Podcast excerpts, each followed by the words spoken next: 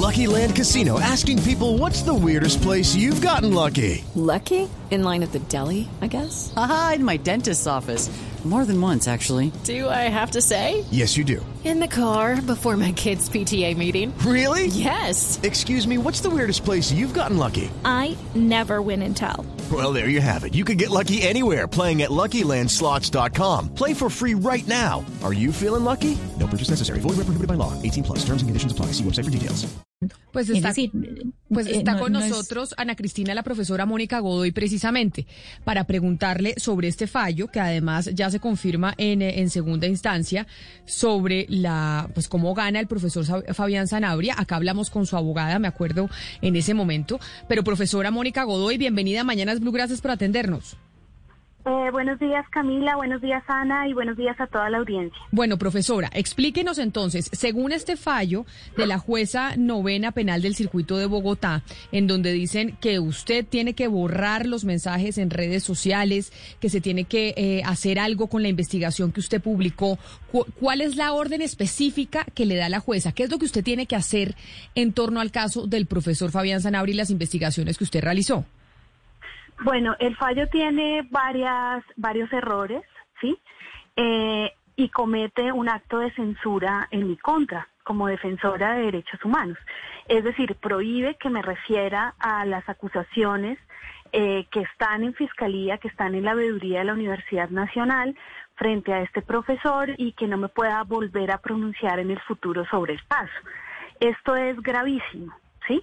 Porque afecta, sienta un precedente que afecta todo el trabajo de visibilización de la violencia sexual que estamos adelantando, tanto organizaciones sociales como colectivos estudiantiles y periodistas.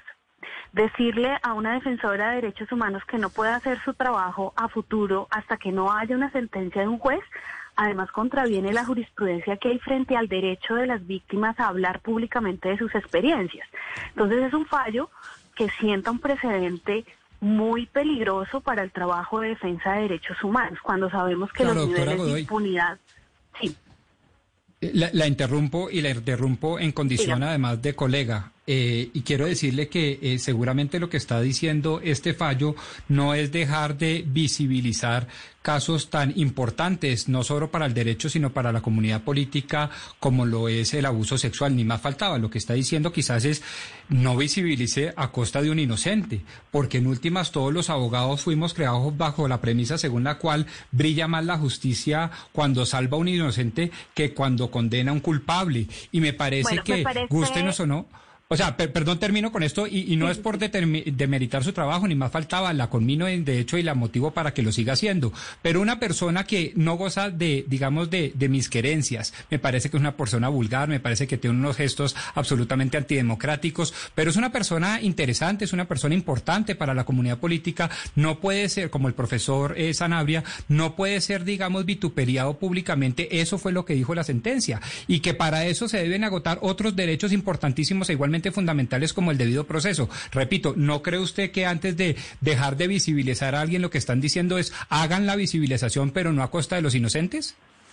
Me parece muy importante lo que dices porque es que nosotros en ningún momento nos hemos referido a la culpabilidad ni hemos eh, eh, violado la presunción de inocencia de este profesor. Tanto así que nosotras fuimos quienes ayudamos a las víctimas a hacer las denuncias frente a la fiscalía. Sí, o sea, nosotros en ningún momento estamos reemplazando el papel de las autoridades para investigar y determinar la verdad. Lo que estamos haciendo es remitirnos a los hechos, y es decir, que efectivamente hay unas acusaciones que tienen que ser investigadas por las autoridades para determinar la responsabilidad penal en los hechos que se, les, se le acusan. En ningún momento hay ni, una, ni un solo pronunciamiento, ni en los informes, ni en las redes sociales, ni en las declaraciones a prensa que haya determinado la culpabilidad de este profesor. Nosotros lo que estamos haciendo es acompañando a las víctimas para que su voz sea escuchada. Entonces, y ese es un derecho de presunción de buena fe de, de las víctimas. Entonces, decirle a una víctima que no puede hablar de lo que le sucedió porque no tiene derecho a hablar públicamente hasta que no haya un fallo de un juez es violar el derecho de las víctimas a expresar públicamente lo que le sucedió. Entonces necesitamos un equilibrio. ¿Sí? Es decir, nadie está diciendo que este señor es culpable de las conductas que se le acusan. Se le está pidiendo a las autoridades que tomen en serio las denuncias y que hagan un proceso de investigación con, con garantías de debido proceso para determinar la responsabilidad penal de este señor. Pero, lo que dice... Estamos haciendo, y, el, y el fallo sí es muy claro en decir que las víctimas no pueden hablar públicamente y no se puede hablar públicamente si no hay un fallo previo de un juez. Y esto es gravísimo y contravierte toda la pero, pero es que esa es la esencia del debate, doctora, doctora Mónica, y de nuevo, la, la, invito a que siga su trabajo, que es muy importante, y yo sí que lo he aprendido en, esta mesa de trabajo que es abiertamente feminista. No obstante, permítame juzgar de, de abogado del diablo por, por, por, un debe, digamos, por, por un respeto a, a, un ciudadano a quien no me gusta, pero que me parece que también tiene eh, la presunción de inocencia a su favor. Y lo digo sobre un supuesto de la sentencia clave y es que uno solo es víctima hasta tanto uno solo es víctima hasta cuando la sentencia judicial correspondiente así lo declara. Pero si yo me declaro ex ante a priori víctima y empiezo a decir que soy víctima lo que estoy diciendo en últimas es que el otro es victimario es culpable y es un reproche judicial bastante fuerte. No será que la que la juez de tutela, un mecanismo subsidiario extraordinario, lo que dijo es, oiga, esperemos a tener, a contar con la verdad judicial definitiva para poder hablar sinceramente y abiertamente de víctimas? Mira, yo creo que es importante recalcar aquí que estamos hablando de que la defensa de derechos humanos de las víctimas de, de, violencia sexual es un discurso protegido internacionalmente. Es decir, aquí no estamos hablando solamente de este caso. Estamos hablando de que hay, dentro de los informes, hay 55 testimonios de posibles víctimas de agresiones sexuales. Pero estamos aquí, lo que se está poniendo en cuestión no es solamente el derecho de estas víctimas de este caso a hablar públicamente, sino de todas las víctimas de violencia sexual, a hablar públicamente de sus experiencias. Y esto es muy grave. Sí, doctora Mónica, doctora Mónica Godoy, acá estamos discutiendo un segundo fallo de tutela, porque se impugnó la tutela en un principio y en segunda instancia se falló en favor del profesor eh, Fabián Zanabria. A uno puede no gustarle nuestra justicia, pero finalmente es la que tenemos y los fallos hay que respetarlos. ¿Qué va a hacer usted? ¿A qué instancia adicional va a acudir? ¿O hasta aquí va a llegar en términos jurídicos como tal? Porque podemos criticar al juez una y mil veces. Lo cierto es que el fallo está. Entonces, ahora, ¿a qué instancias va a recurrir usted? Bueno, a mí me gustaría señalar que eh, la CIDH ya ha hecho pronunciamientos sobre lo que constituye censura previa. ¿Sí? Especialmente contra periodistas, porque fíjate que el fallo a mí me impone una obligación de periodista siendo yo antropóloga y haciendo un trabajo desde una perspectiva distinta de tener que contrastar fuentes. Y ustedes, como bien lo dijeron al principio del programa, en todas las entrevistas se dio la oportunidad de que él pudiera dar su versión. A pesar de eso, la juez no lo reconoce. Nosotros vamos a hacer una intervención para pedir la revisión ante la Corte Constitucional y vamos a ir a la CIDH para em, pedir medidas cautelares, no solamente para mí, sino para las personas que están desarrollando este trabajo que es fundamental en la prevención y la erradicación de la violencia. Sí, nosotros en ningún momento queremos ni reemplazar al Estado ni dar a este señor por culpable pero sí vamos a defender el derecho de las víctimas a contar públicamente lo que les sucedió, independientemente de que haya o no haya una sentencia previa. Entonces vamos a ir con esta controversia, si hay que ir al sistema regional, vamos a ir al sistema regional. Por ahora estamos preparando la solicitud eh, de revisión ante la Corte Constitucional.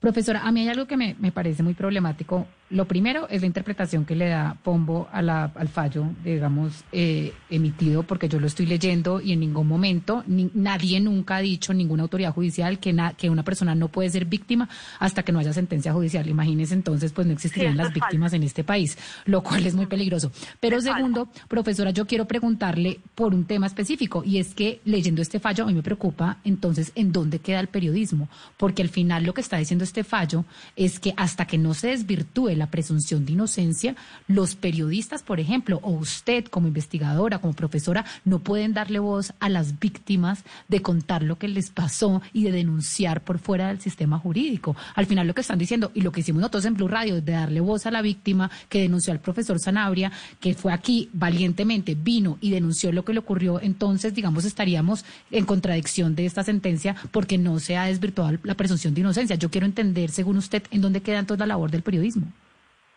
Pues precisamente este fallo, digamos que es parte de un de otras de otros fallos y de otras decisiones judiciales que lo que configuran es una persecución judicial contra eh, periodistas eh, que han eh, hecho visible eh, ciertos casos de corrupción o ciertos casos de violencia sexual y que los, eh, las personas acusadas utilizan las herramientas de defensa de derechos humanos para callar estas denuncias. Entonces, ustedes como periodistas están sufriendo también un ataque directo por estas decisiones judiciales que vulneran la libertad de prensa y de información y de expresión, pero también que atacan directamente a Pero sus ent- fuentes. pero, Mónica, imagínate entiendo- quién te va a dar una entrevista si puede terminar siendo denunciado por dar una entrevista contando lo que le sucedió. Claro, pero para aquí aclarar, acá, acá para aclarar una cosa y explíqueme usted si eso se dice dentro del fallo o no. Precisamente se le dice dentro del fallo que a usted no la amparan las, lo- los mismos derechos que a los periodistas en este caso, porque usted hace una investigación desde la academia como antropóloga, no como periodista. Y eso creo que lo aclara eh, el fallo de tutela de la jueza o no, para no decir No, que entonces este fallo va en contra de los periodistas. Tiene una contradicción y es que dice por una parte que no que no soy periodista, pero por otra me impone deberes de periodista y es el deber de contrastar las fuentes, cosa que nosotros hicimos. Digamos, nosotros en el tercer informe le mandamos al profesor, a todos los profesores que fueron nombrados en los informes, la posibilidad de contestar a esas preguntas y, y solamente contestó una, do- dos de los profesores y el profesor Sanabria decidió no hacerlo. Entonces hay un montón, eh, las juezas parten de creer, y eso tiene que ver con lo que ustedes estaban hablando anteriormente. Es muy difícil que las mujeres sean escuchadas en el sistema penal. Hay arquetipos misóginos que se reproducen en el derecho y eh, las juezas parten de creer la versión que está en la acción de tutela, que es una versión que es bastante eh, sesgada frente a la realidad de cómo se dieron las, los hechos. Entonces nosotras vamos a esperar, eh, eh, no, dice, no, no eres periodista, pero tienes que cumplir con el deber de contrastar fuentes, ¿sí? Entonces es un fallo que está mal construido, que tiene muchos problemas y que nosotras pues vamos a discutir. Ahora no significa que no lo hayamos acatado, ¿sí?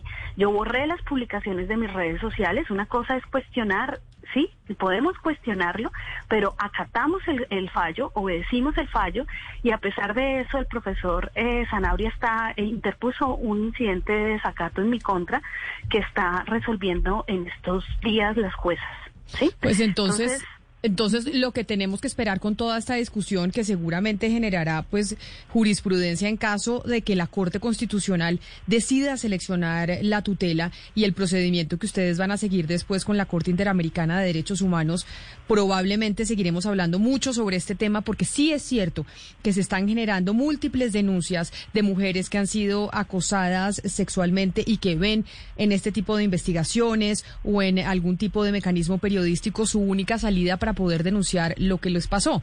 Lo que pasa es que ahí entramos en la discusión de que riñe con lo que dice el doctor Pombo de otro derecho a la presunción de inocencia y por eso qué importante que la Corte Constitucional seleccionara esta tutela para que la Corte al final terminara fallando en torno a este tema. Profesora Mónica Godoy, mil gracias por estar con nosotros y pues mucho ánimo. Acá seguiremos, eh, le hacemos seguimiento entonces a ver qué pasa con esa tutela y si la Corte al final la selecciona.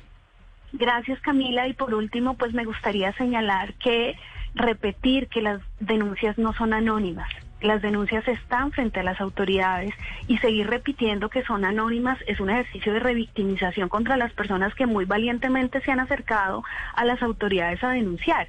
Y además este incidente de desacato pone en riesgo mi libertad, ¿sí? Eh, con unos fallos que son completamente errados. Entonces, bueno, muchas gracias por el espacio y les seguiremos contando cómo vamos con el proceso. Lucky Land Casino asking people what's the weirdest place you've gotten lucky? Lucky? In line at the deli, I guess? Aha, in my dentist's office.